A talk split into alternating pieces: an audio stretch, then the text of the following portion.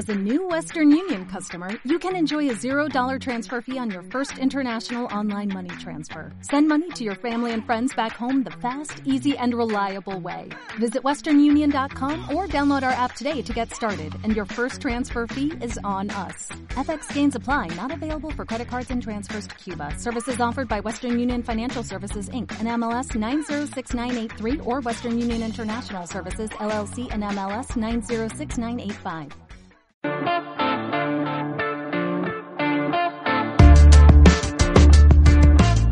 Bienvenidos a la previa de la semana 4 en el Estadio Fantasy Podcast.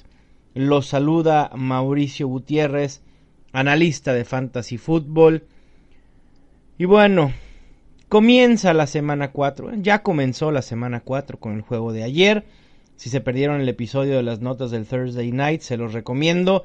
Hay mucha información acerca de Jordan Howard, Miles Sanders, Aaron Jones y Davante Adams. Espero que ya estén disfrutando del fin de semana, preparando sus alineaciones para esta semana que será un tanto complicada.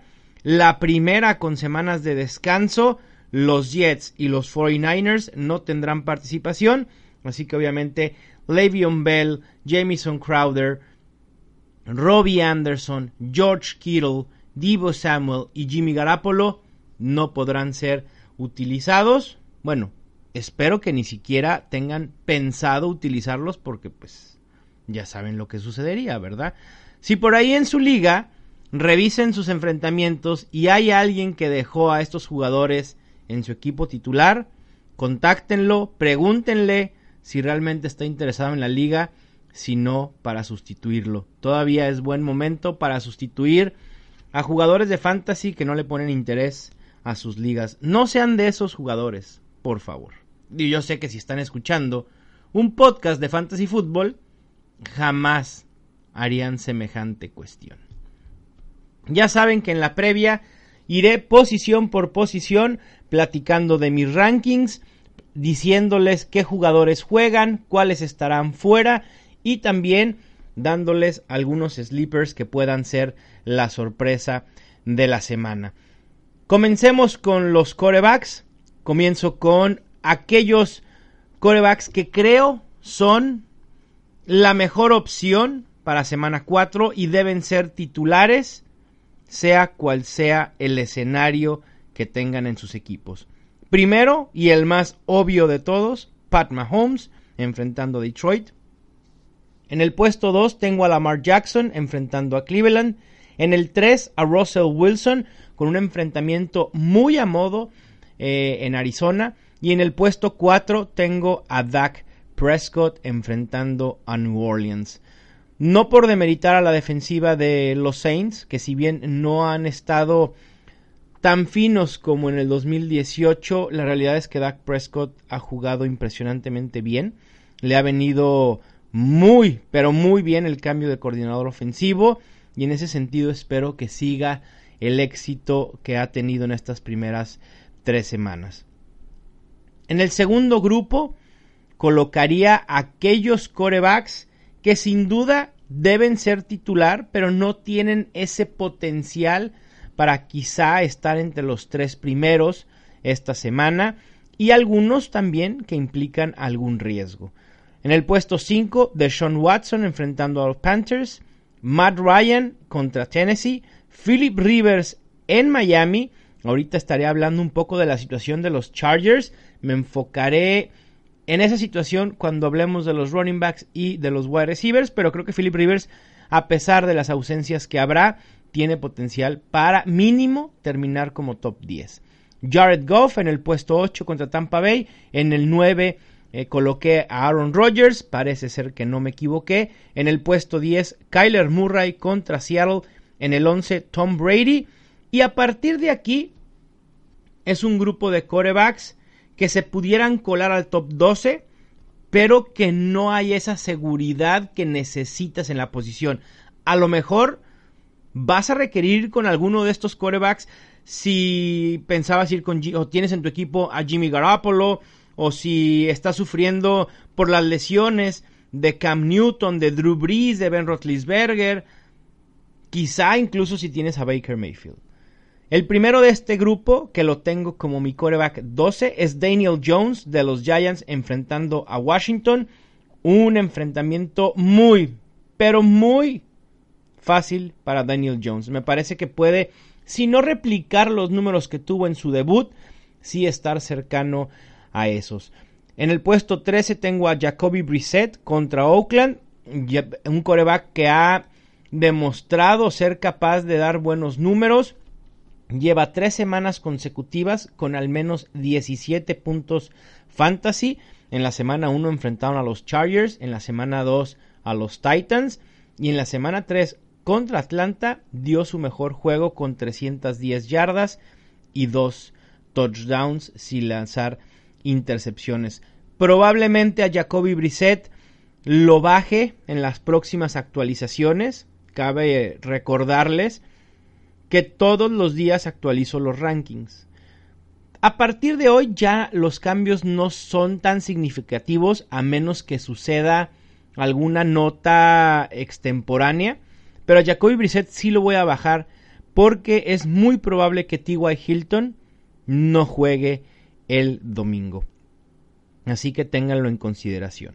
En el puesto 14 dejé a Carson Wentz contra Green Bay. En el 15 tengo a Matthew Stafford. En el 16 a Josh Allen. Y a partir de aquí creo que los corebacks que voy a mencionar se requeriría estar muy, pero muy necesitado de ayuda para ir con alguno de estos como tu coreback titular o quizá en ligas de dos corebacks, obviamente sí son opción. En el puesto 17, Kyle Allen de los Panthers enfrentando a Houston. En el puesto 18, a Case Keenum enfrentando a los Giants. También creo que este juego va a ser mucho de juego aéreo. ¿no? Ambas defensivas no han mostrado absolutamente nada de solidez. Y si bien Keenum ha tenido ha venido de más a menos en estas primeras tres semanas. Comenzó muy bien contra Filadelfia con 27 puntos fantasy, después 17 contra Dallas y 15 en este último enfrentamiento contra Chicago. La realidad es que Dallas y Chicago son enfrentamientos complicados y aún fue capaz de producir y lanzar múltiples touchdowns. Así que, ¿por qué no pensar que contra los Giants pueda ser una opción de sorpresa. En el puesto 19, Andy Dalton en Pittsburgh, Jameis Winston en el puesto 20, enfrentando a los Rams, un enfrentamiento brutal.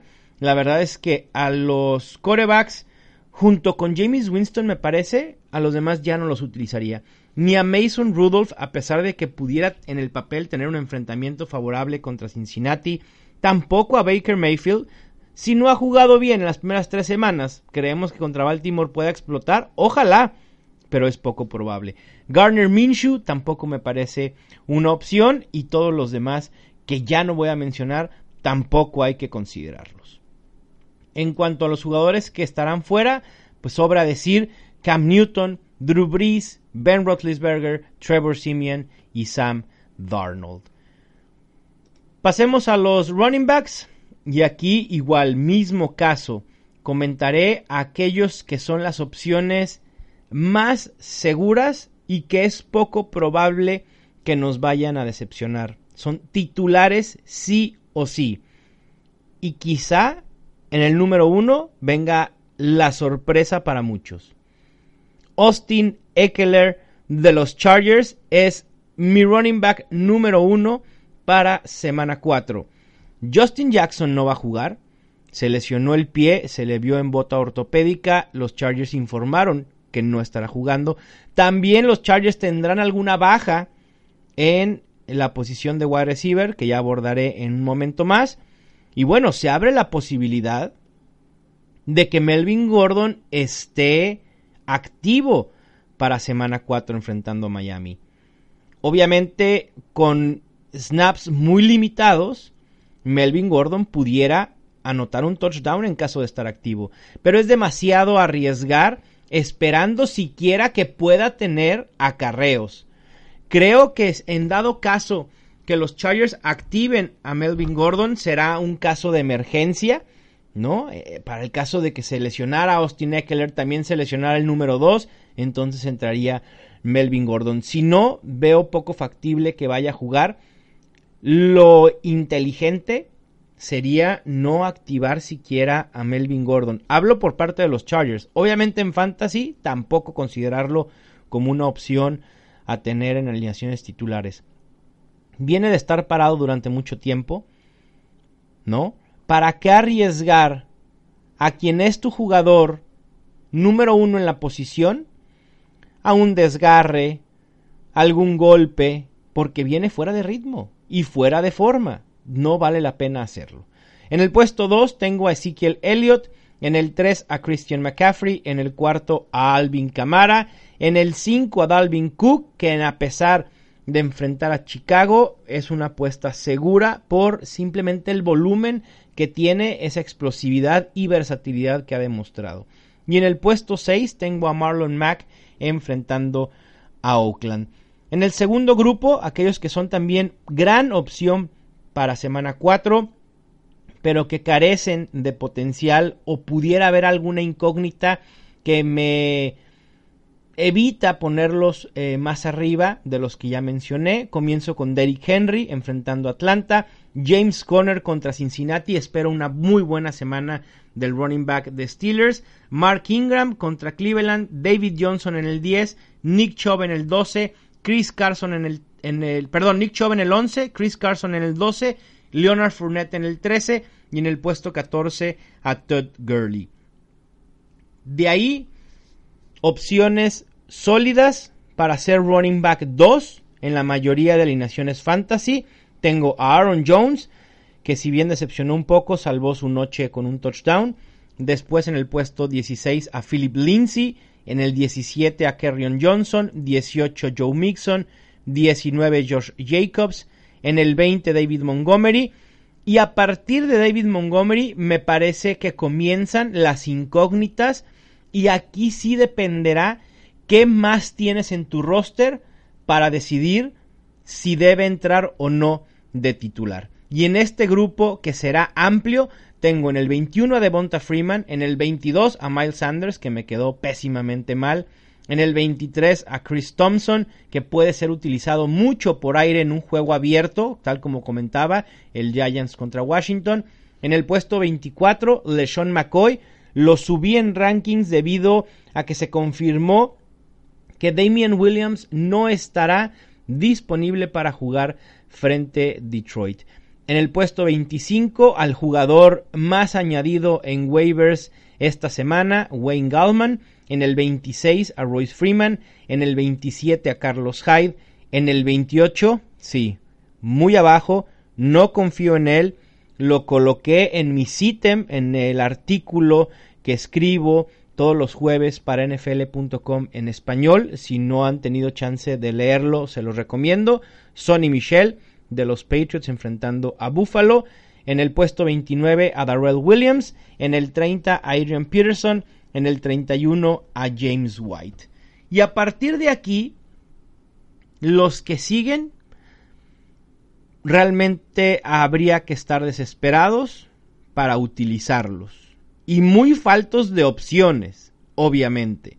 En el 32, Kenyon Drake le sigue Frank Gore, Ronald Jones, Rex Burhead, Tariq Cohen, Jordan Howard, que bueno, obviamente ahí voy a quedar muy bajo con la predicción, Devin Singletary, CJ Procise de Seattle, sobre todo si Rashad Penny no logra jugar, habrá que ver qué sucede con él. Duke Johnson, Peyton Barber, Jamal Williams, Malcolm Brown e Ito Smith, que por cierto Ito Smith sí va a jugar, salió ya del protocolo de conmoción. Como decía, Justin Jackson no estará activo, Damian Williams fuera y Devin Singletary estuvo eh, practicando de manera limitada, está cuestionable y es muy probable que sí pueda jugar. En cuanto a sleepers, me parece que no hay muchas opciones de sleepers en running backs. Pudiera mencionar a...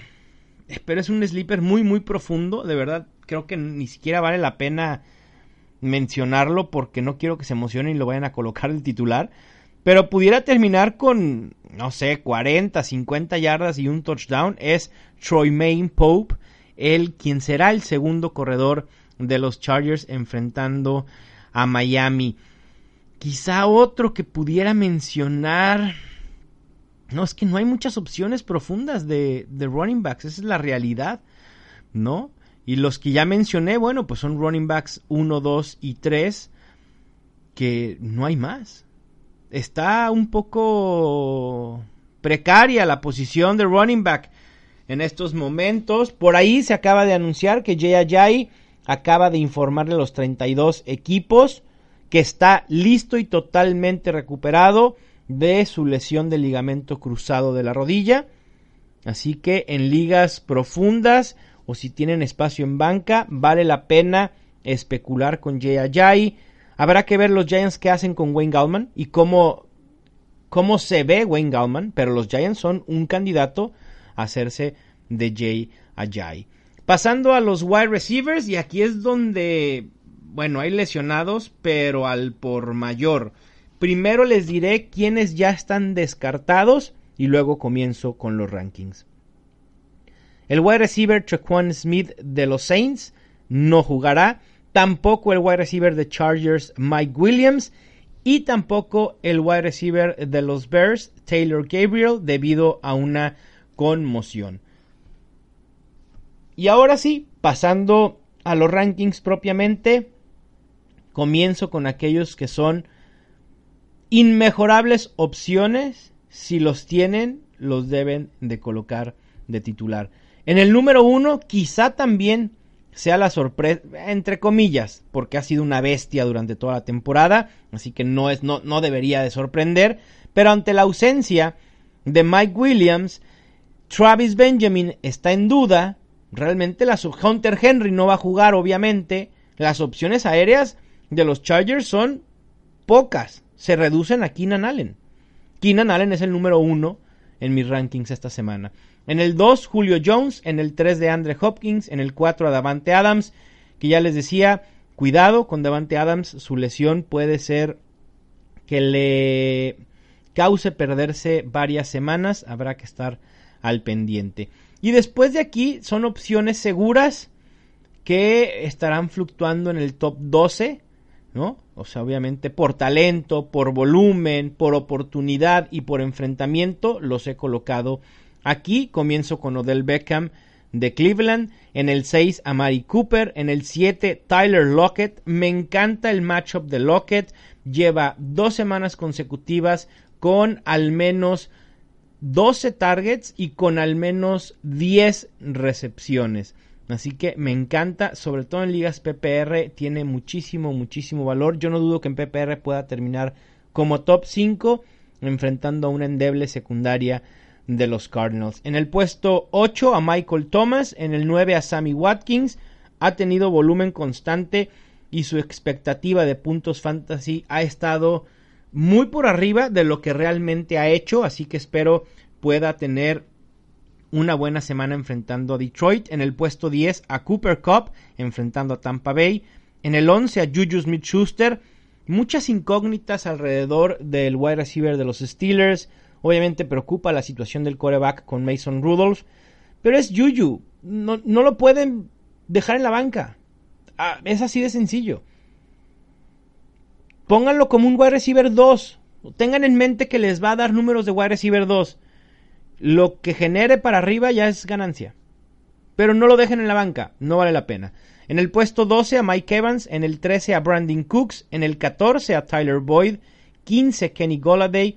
16 Larry Fitzgerald y en el 17 a Sterling Shepard. A partir de aquí me parece que son buena opción para hacer wide receiver 2 en fantasy en casi cualquier formato, pero hay algunas incógnitas un poco mayores con algunos de ellos.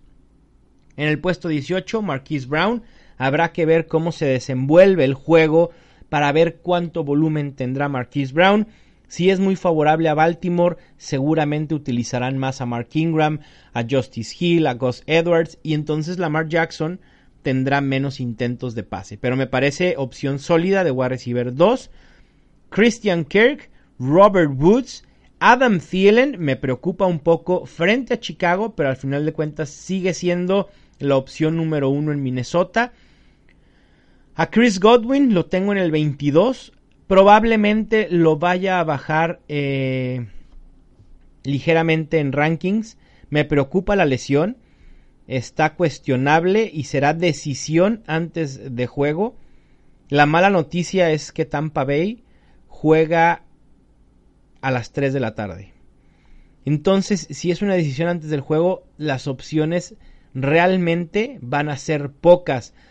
Supongamos que deciden colocar a Chris Godwin como wide receiver 2 y se informa que juega pero de manera muy limitada, porque además su enfrentamiento no es nada favorable contra los Rams, o que de plano no juega. Entonces se van a quedar con opciones como, si es que las tienen, como Allen Robinson, como Stephon Diggs, DJ Chark, John Ross. Y la verdad es que creo que no vale la pena arriesgar. En el 23 tengo a DJ Moore. En el 24 otro jugador que probablemente vaya a bajar ligeramente es Terry McLaurin. De hecho ya lo bajé, lo tenía como mi wide receiver 18 o 19. Pero se lesionó el tendón de la corva el jueves el viernes no practicó, así que eh, está dudoso que vaya a participar. Parece ser que sí. Lo último que pude leer antes de grabar el podcast fue que la ausencia en la práctica del día viernes fue más precautoria que nada. Así que es probable que pueda jugar, pero quizá lo haga de manera limitada. Y entonces esto abrirá oportunidades para Paul Richardson. Ténganlo en la mira. También pudiera ser interesante si tienen a Terry McLaurin y quieren arriesgar, busquen en waivers a Paul Richardson. Está disponible creo que en el 70-75% de ligas y pudiera ser un buen reemplazo en caso de que Terry McLaurin termine sin estar activo. También lo bueno es que juega en los primeros juegos a las 12 del día, así que será mucho más fácil encontrarle sustituto. En el puesto 25 tengo a Marvin Jones, en el 26 a Josh Gordon, en el 27 a Curtis Samuel, 28 a Julian Edelman. Todo indica que sí va a jugar, ha estado practicando de manera limitada, así que es muy muy probable que lo veamos activo jugando frente a Buffalo.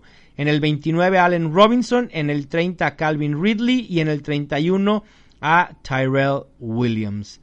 A partir de aquí viene un grupo de wide receivers que es una mezcla entre jugadores que pudieran explotar, tener un potencial alto, pero con mucho riesgo, y aquellos que normalmente sabes que te dan esos puntos seguros, no muchos, mediocre, por así decirlo, ¿no? Igual voy a ir abordando cada uno de ellos. En el puesto 32 tengo, perdón, sí, 32 tengo a de Marcus Robinson, obviamente potencial simplemente por estar en Kansas City y recibir pases de Pat Mahomes.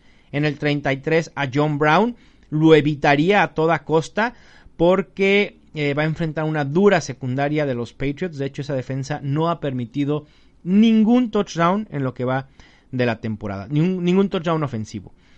Eh, en el puesto 34 tenía a Marqués Valdez Scantling, en el 35 a Michael Harman, en el 36 a T.Y. Hilton, que parece ser que no va a poder jugar con su lesión en el cuádriceps. Está listado como en duda, lo que le da solo un 25% de probabilidades de estar activo. Hagan de cuenta que no cuenten con T.Y. Hilton. Olvídense de T.Y. Hilton esta semana. Paris Campbell se vuelve una opción interesante como un wide receiver 4 si están desesperados o tienen una liga profunda, busquen a Paris Campbell.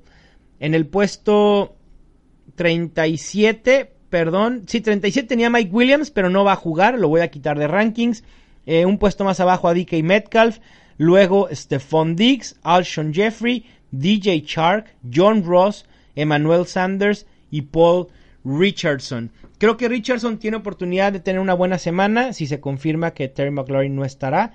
John Ross lo evitaría totalmente, me parece que no es una opción viable. Lo que vimos de él la semana pasada está más cercano a la realidad de lo que los números nos indicaron en semanas 1 y 2. En cuanto a Stephon Diggs, realmente ha sido no pobre, sino lo que le sigue su actuación esta temporada. No ha tenido más de tres recepciones en ninguno de los tres juegos. No ha superado las 49 yardas, solo un touchdown, un fumble y enfrenta a Chicago. No, gracias.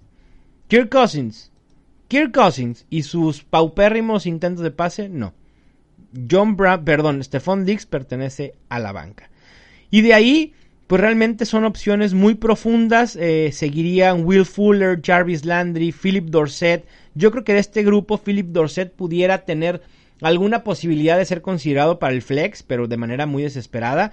Eh, Preston Williams, también de Miami, pudiera dar la sorpresa. Deontay Johnson, Paris Campbell y Dontrell Inman, que se verán beneficiados por las ausencias de T.Y. Hilton y Travis Benjamin, perdón, y Mike Williams, eh, respectivamente. Y de ahí todo lo demás, creo que lo mejor será dejarlos en la banca. Jugadores como Corey Davis, Didi Westbrook, Cole Beasley, Randall Cobb, Devin Smith, Mohamed Sanu, Taylor Gabriel no va a jugar, Chris Conley, Trey Quinn, etcétera, etcétera, etcétera. Espero no haberme pasado a ningún lesionado. Chris Godwin, Emmanuel Sanders va a jugar, Amari Cooper va a jugar. Los sleepers ya los mencioné. Entonces, pues continuemos con los tight ends. ¿Qué vamos a hacer con los tight ends? Entre lesiones, bajas de juego, volatilidad en la posición, semanas de descanso. Híjole, hoy en retrospectiva, quizá luzca como una estrategia inteligente haber ido por un top 3 temprano en el draft. ¿eh? No es una estrategia con la que yo me sienta cómodo, los que me siguen de ese tiempo lo saben, no suelo hacerlo, pero vamos, de verdad las opciones, sobre todo esta semana, ahorita van a escuchar los nombres y dices, ay güey, no, no, está, no está nada fácil. En el puesto número uno tengo a Travis Kelce, en el 2 a Evan Engram, hizo gran química con Daniel Jones, así que creo que la ausencia de Saquon Barkley le va a beneficiar en general a los receptores de los Giants. En el puesto 3 dejé a Sackers. En el puesto 4 Darren Waller, nada más y nada menos. El Titan de Oakland se ha convertido una opción sólida cada semana en la posición de Titan. Mark Andrews no estuvo entrenando durante la semana, pero sí entrenó el viernes. Eso es un muy buen signo a favor de su disponibilidad para el domingo. Lo considero top 5 si juega. En el 6 Greg Olsen, 7 Austin Hooper, 8 Delaney Walker, que por cierto no estuvo entrenando, pero de manera muy rara y sorpresiva desapareció del reporte de lesionados el viernes. Muy muy raro.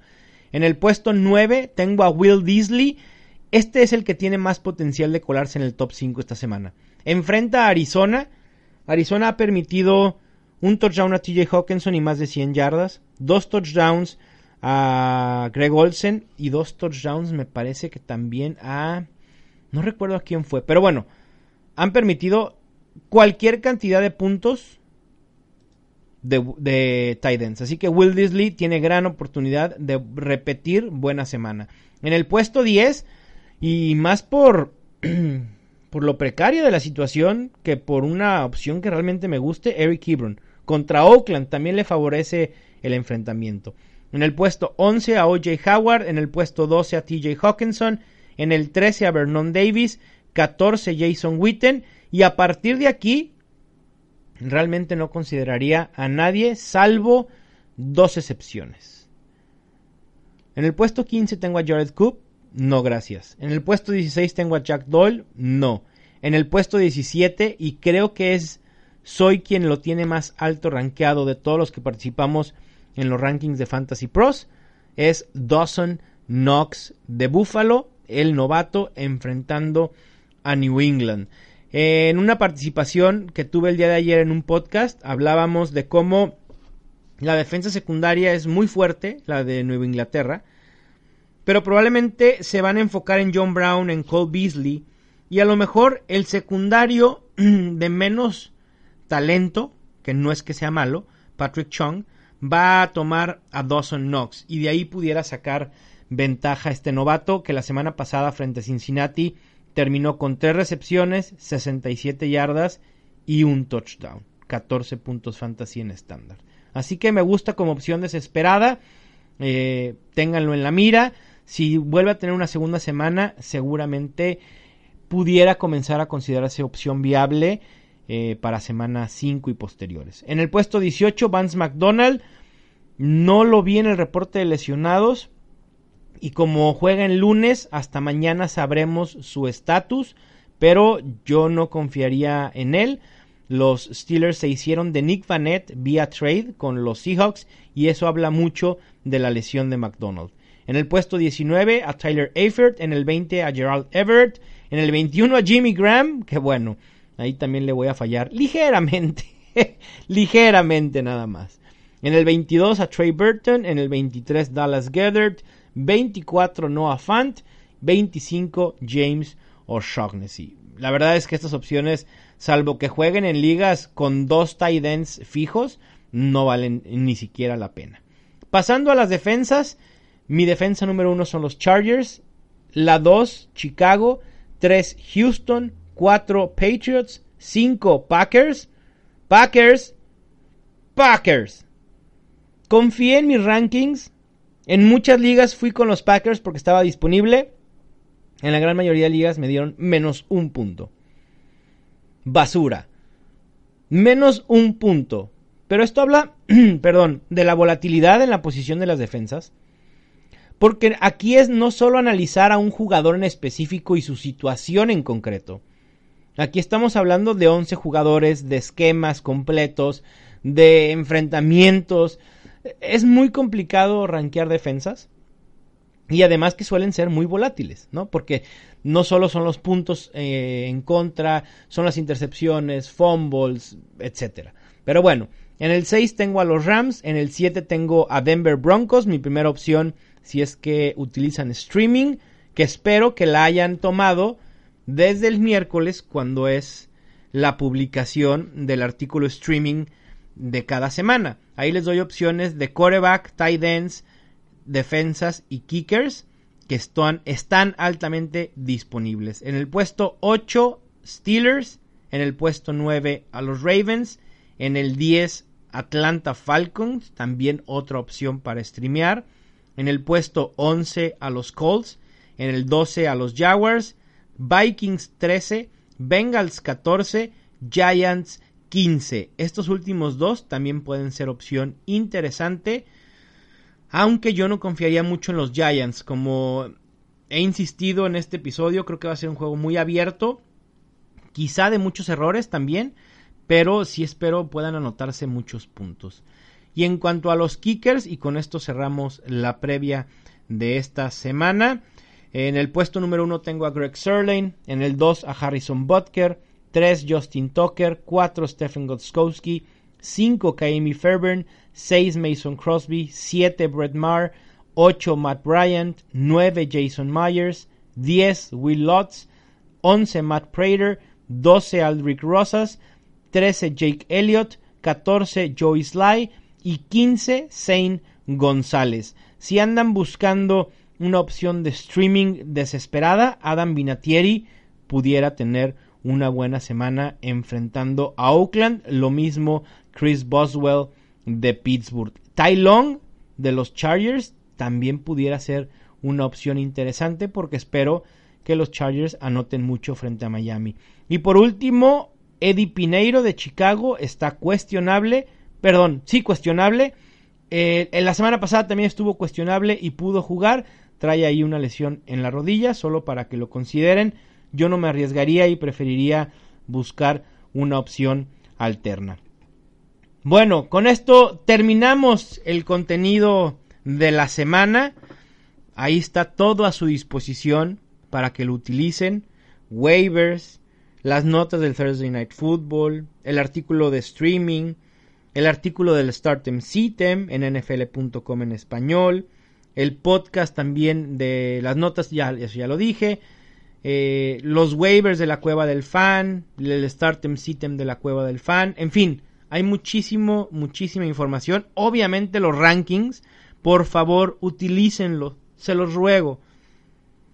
horas y horas empleadas en los rankings para su beneficio, que de verdad sería una tragedia que se queden con alguna duda que no pueda responder solo por no consultar los rankings. Sobre todo cuando sus dudas son de jugadores de la misma posición, es bien sencillo. Utilicen al que está rankeado más alto. Punto. Si quieren potencial y otros factores, bueno, entonces échenle un poquito de cabeza, pero normalmente la mejor decisión es ir con el jugador que está mejor rankeado. Les mando un fuerte abrazo, éxito en sus enfrentamientos de fantasy fútbol de semana 4, excepto si juegan contra mí. Esto fue el Estadio Fantasy Podcast.